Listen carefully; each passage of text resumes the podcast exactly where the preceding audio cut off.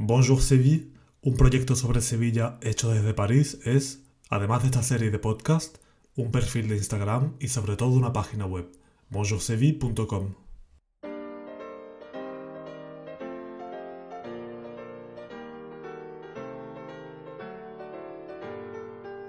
Sevilla, 10 de la mañana.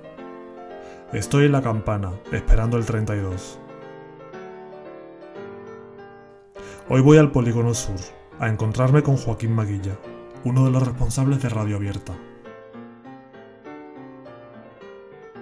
Esta radio comunitaria lleva 30 años emitiendo desde el Colegio Andalucía, en el corazón del barrio.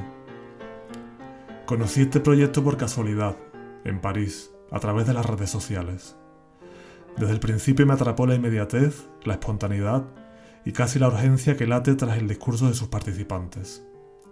En los programas de radio abierta no hay trampa ni cartón. A través de la palabra y el diálogo, este admirable equipo de vecinos genera espacios de encuentro y empodera a los hombres, y sobre todo a las mujeres, de este barrio de Sevilla. así simplemente para empezar, ¿qué es Radio Abierta? ¿Qué es Vale. Radio Abierta? Vale, Radio Abierta en sí, a día de hoy, es, la, es una radio de, del Col Andalucía, pero que también es una radio comunitaria de Polígono Sur. Es un poco un híbrido, porque empezó siendo una radio escolar, pero en su mutación a, a la radio comunitaria, pues entran a participar diferentes entidades, diferentes actores. Y bueno, pues eso ha permitido generar un- una radio comunitaria un tanto especial porque frente a, a lo que normalmente se entiende de radio comunitaria como, como una especie de radio conformada en asamblea, que, es de, que normalmente la, conforma alguna comunidad de vecinos, alguna comunidad en concreto, pues esta parte primero del colegio y después la, la empiezan a, a ocupar las entidades y por último las vecinas y los vecinos, ¿no? porque viene a, a dotarse un proyecto comunitario que, que intenta darle un poco de sentido a, a que, a que acudan los vecinos. ¿no? O sea, que es un proyecto que se ha ido a lo largo de los años, porque Mm. lleváis hace 30 años que existe, leído. Sí, O sea, que de hecho, vamos, eso, eh, creo que es en el año 90, 89-90, no tengo ahora muy clara el año porque habría que revisar archivos históricos. Pero sí es en torno al 89 o al 90 cuando un, un director del Colegio de Andalucía pues eh, convierte un cuarto de escoba, que es donde estamos ahora, sí. en, en una pequeña sala con, con una mesita de sonido pequeña y un par de micrófonos y una megafonía. Y sí que es verdad que eso se queda durante muchos años parado. Entonces, a partir del 2004 más o menos, cuando el propio colegio eh, pasa a constituirse como comunidad de aprendizaje, cambian un poco los roles que, que empiezan a jugar los profesores y también los alumnos y las familias dentro del colegio. Se intenta un poco involucrar a las familias en, dentro de, la enseñanza del propio colegio, se intenta trabajar formaciones y demás con, las propias familias, se, se intenta que el alumnado también tenga mm, mayor parte de decisión o de presencia a la hora de conformar eh, eh, el propio proyecto educativo, aunque hayan unas bases mínimas, ¿no? pero que, el alumnado también pueda hacer parte de, de- de cómo conformar algunos, algunos espacios. Y dentro de, esos cambios que se dan, pues se intenta que, por un lado se utilice la radio como herramienta para trabajar el acentismo. De hecho, en el 2004 por ahí se, se empieza a utilizar esta radio para intentar que los niños empezaran a venir a la escuela. Porque se, se daba por megafonía al principio, a, la, a primera hora de la mañana, pues como los campeones semanales, ¿no? que eran quienes no habían faltado en toda la semana al, al propio colegio. Y aunque parezca una tontería, pero bueno, es algo simbólico que, que a los niños les gusta escucharse por la megafonía del, del colegio y por la radio. Claro. Y esos son unos primeros pasos y los otros pasos son que entre amigos entra dentro del colegio y el propio colegio quiere abrir el, eh, quiere abrirse al barrio. Ah. Entonces ahí se da esa pequeña mutación, ¿no? Mm. En la que nos estamos encontrando un espacio como esta radio, que Sí. empieza ya a tener uso con el propio cole. Eh, además, el cole quiere abrirse al barrio, a las entidades y a las vecinas y vecinos para que el colegio no solo sea lo que delimita eh, el muro y la valla y que a partir de las 2 de la tarde esto ya no es colegio. Claro. Y claro, pues ahí entre amigos, pues ve un poco cómo, cómo da con, con la clave y le propones el, el proyecto de radio comunitaria a, al Colegio Andalucía. Que entonces pues pasa de ser Onda Aventura, que era el programa infantil que, teníamos aquí en el colegio, a llamarse Radio Abierta. Entonces pues ya entre amigos empieza a traer a, principalmente como primeros pasos y demás, a gente de, de los talleres que tienen con mayores, con mujeres, etcétera, etcétera y vienen pues aquí diferentes personalidades que, aunque como habrás podido comprobar en la pared de la radio, pues hay fotos de eso, de voluntarios, de vecinos, vecinas que han ido, que han ido entrando aquí. Ya después, el segundo paso de, esa transformación que tiene la propia radio es cuando entra a participar la residencia universitaria Flora Tristán, porque hasta entonces entre amigos pues va dándole cuerpo de cómo quiere construir esa radio, de a dónde la quiere orientar, quiénes tienen que participar. Y, le falta una pata importante que es conectarse también con otras entidades, ¿no? Entonces, en este caso, la Flora Tristán, a través de los becarios de colaboración, pues eh, consigue apoyar los programas vecinales y consigue también que esos propios becarios, eh, al estar conectados con la residencia y la residencia con muchos proyectos del barrio, consigue al final que, los programas que pueden estar aquí aislados en la radio se conecten con otras historias del barrio. Se, se conecten con cosas que están pasando en otros territorios y puedan empezar a cambiar ese funcionamiento que tienen y a extenderse. De hecho, pues gracias a la colaboración de estos tres agentes del Colegio Andalucía, de Entre Amigos de la Flora, pues se consigue, digamos, como, como unas épocas de, de bonanza Ah, en la que, bueno, entran programas vecinales que eh, sobre todo están caracterizados porque están compuestos por mujeres del barrio, puede ser mujeres por el barrio, noches de boda, las, las, calles hablan. Sí, los he escuchado, algunos, no todos, pero sí los he escuchado. Pues empiezan a entrar mujeres a, a la radio y empiezan a referenciarse, porque el trabajo que se hace entre las tres entidades permite ya no solo que un grupo de mujeres esté haciendo un programa de radio hablando de lo que les apetezca hablar, es que está cambiando un poco el rol que tienen dentro de la comunidad, de ser agentes pasivos que, que de normal que en el barrio pues suelen ser sujetas de ayuda, mm, vengo a hacerte un itinerario persona de empleo, voy a pedir una ayuda, voy a pedir esto, lo otro, a ser agentes activos. Yo soy la que crea, yo soy la que eh, participa y, genera cosas dentro del barrio. De hecho, pues la, mayoría de las mujeres que componen hoy Radio Abierta están presentes en órganos de, dirección, no de organización, de actividades del barrio, con institución y con otras entidades sociales. Ah, Entonces, bueno, pues ese trabajo que se va desarrollando con esos grupos de mujeres ha sido gracias a, la colaboración de, esas tres patas, que al final han conseguido no solo empoderar a, un grupo de mujeres, sino conectarlas con el barrio y, referenciarlas dentro del barrio. ¿Referenciarlas qué quieres decir? Referenciarlas me quiero referir a cuando ya no son vecinas al uso, sino que otra vecina suya, otro vecino, es capaz de identificarla como una persona que se preocupa por el barrio y una persona que es activa dentro de, de, la lucha por la mejora de su barrio. Y, y todo eso gracias a la radio, ¿no? Claro, es que... Mm, gracias a su, participación en, la radio, en mm. radio abierta, ¿no? Claro, es que mm, muchas veces parece como una tontería, ¿no? Esto de la, de la radio, que es ponerse a hablar y nada más. Y fíjate que, que, también nosotros tenemos una filosofía con eso. Después nuestros programas no es que eh, sean los más escuchados, no es que tengan unas escuchas altísimas. El problema aquí no está en cuánta gente te escucha, sino cuánta gente participa y cuánta gente habla de, este medio de, comunicación, que es lo que nos interesa. Porque al final hacer radio es una herramienta para, no es un fin en sí mismo. Nosotros cuando hacemos un programa del 8 de marzo, eh, el producto final no, no nos interesa tanto como el proceso.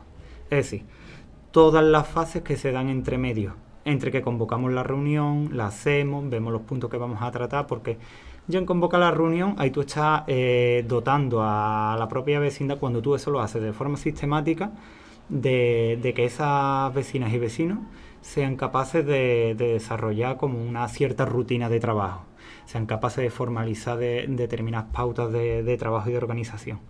El que tú en una reunión eh, hagas un orden del día, trabajes en torno a ese orden del día, que además tenga un contenido concreto, ya estamos dotando de, mm. ciertas capacidades para la organización de actividades. Y ya con el propio contenido nos permite también, el propio contenido, por ejemplo, de un 8 de marzo, nos permite trabajar ya en el, campo pues, de los valores, y etcétera, etcétera.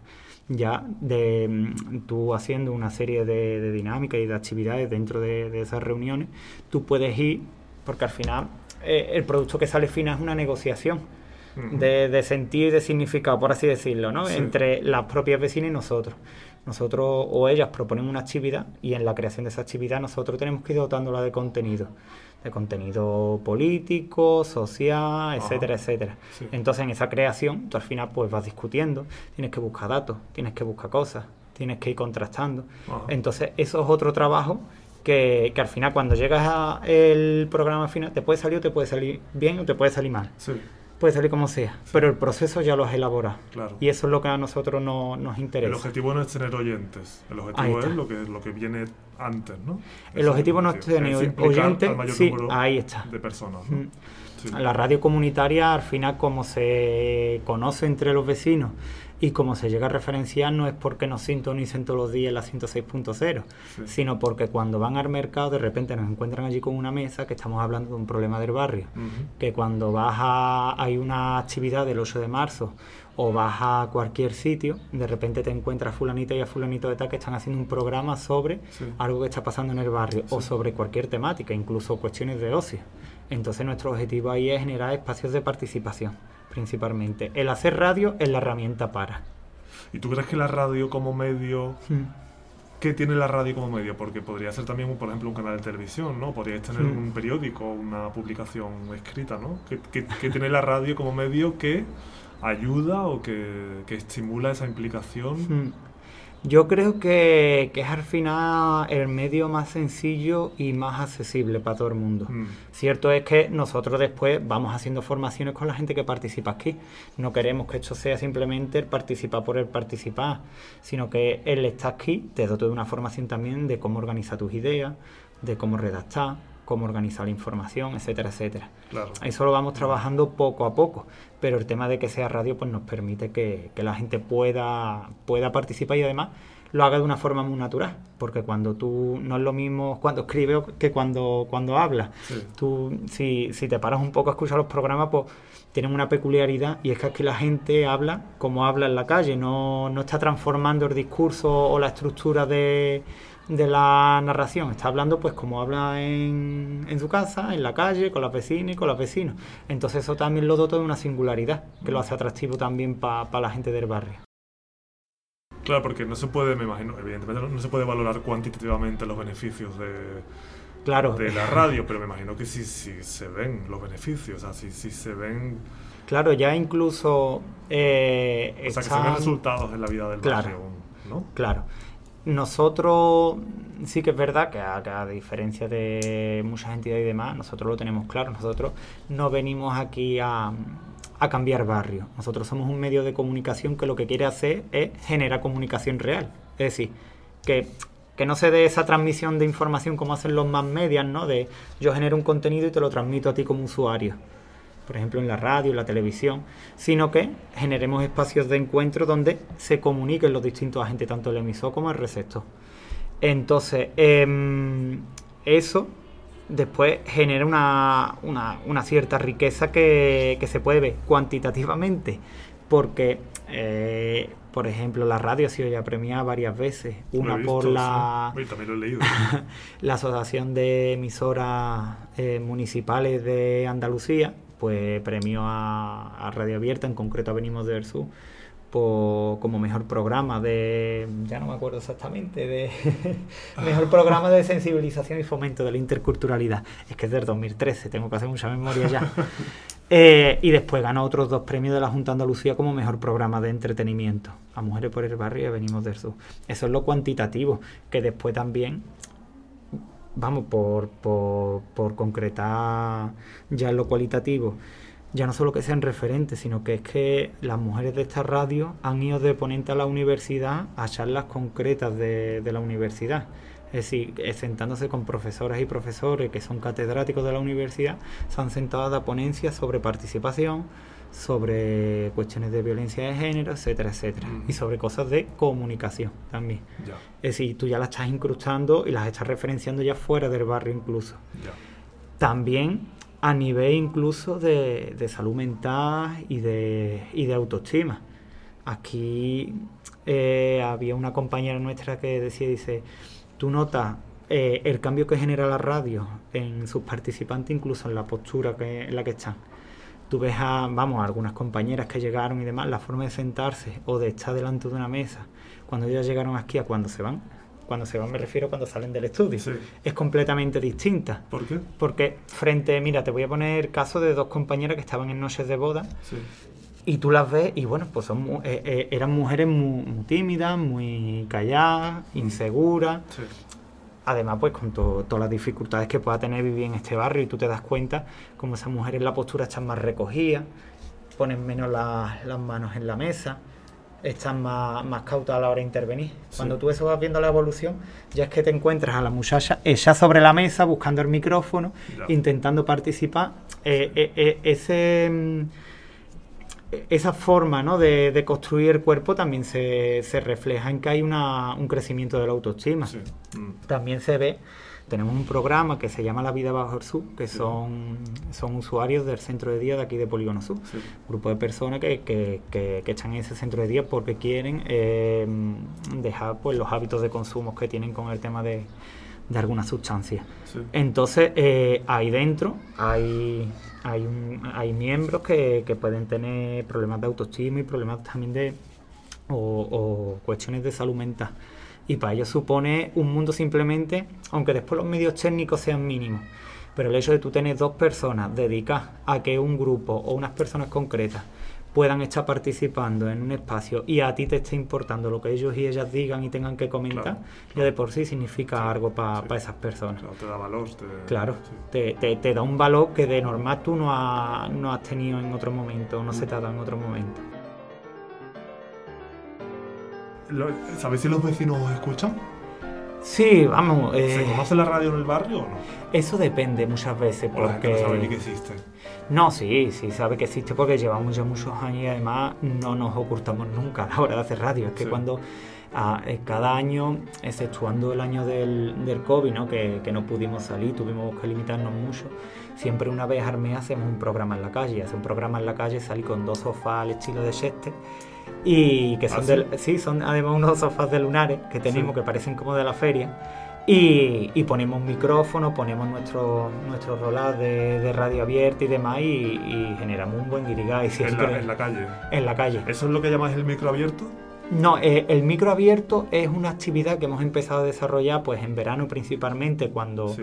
las entidades ya empiezan a parar sus actividades y demás, pues decidimos plantear pequeños espacios de, de ocio y de participación dentro del barrio. Entonces, el tema de los micros abiertos, eh, intentamos un poco generar un espacio donde los vecinos y vecinas participen de la creación del ocio.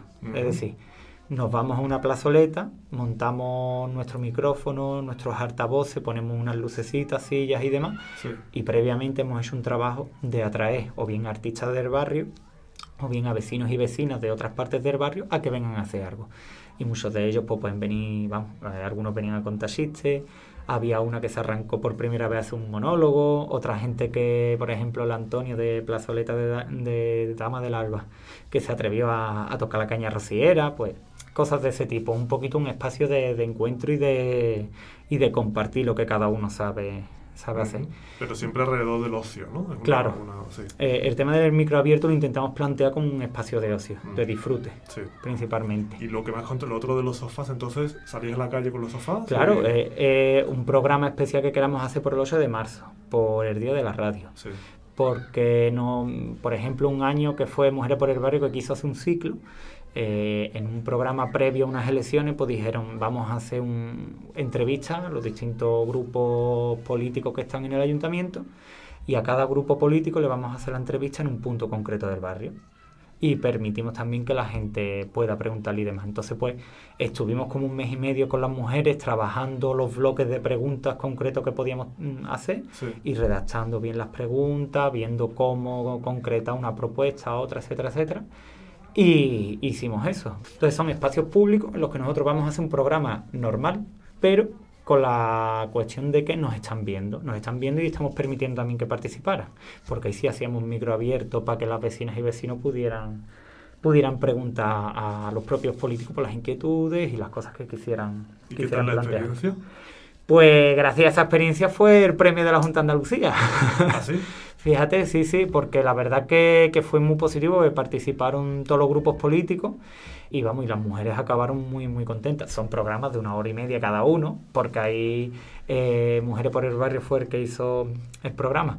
Ahí eso da para hacer un especial larguísimo, porque claro, estás, hablando de los, de los tantos problemas que tiene este barrio, encima tú, como como parte integrante de, ese barrio. Entonces, pues daba para, para mucho, pero vamos. Y programas como eso hemos hecho muchos ya. De hecho, bueno, las calles hablan, sus programas habituales suelen ser por la calle, es verdad, que sale por la grabadora. tenemos la, paparazzi. La paparazzi. Que de hecho muchos de los programas los solemos grabar en la churrería de los marrones, que ya la clientela nos conoce perfectamente, porque cada vez que vamos ya a desayunar la misma clientela, pues vamos, siempre a la misma hora y prácticamente llegamos y están de, como va cuando ves tú la vida moderna o algo así que tienes el público, pues nuestro público es la churrería. Entonces, a ver, claro, no escuchan, no nos escuchan, tenemos, tenemos fe tenemos testigos de que hay muchos vecinos que nos escuchan y nos conocen. Sí que es verdad que Polígono Sur es muy grande, tiene más de 50.000 personas en este barrio y dependiendo qué zona llegamos más o menos. Por ejemplo, eh, las zonas más al norte del barrio sí nos cuesta más llegar. Pues nuestra presencia, tanto de vecinos como las entidades que componen y participan más de la radio, son de la parte sur del barrio. Normalmente la, la, parte sur y las zonas más, más deterioradas o más, más problemáticas, ¿no? porque es también donde más se aglutinan las entidades para trabajar con la comunidad.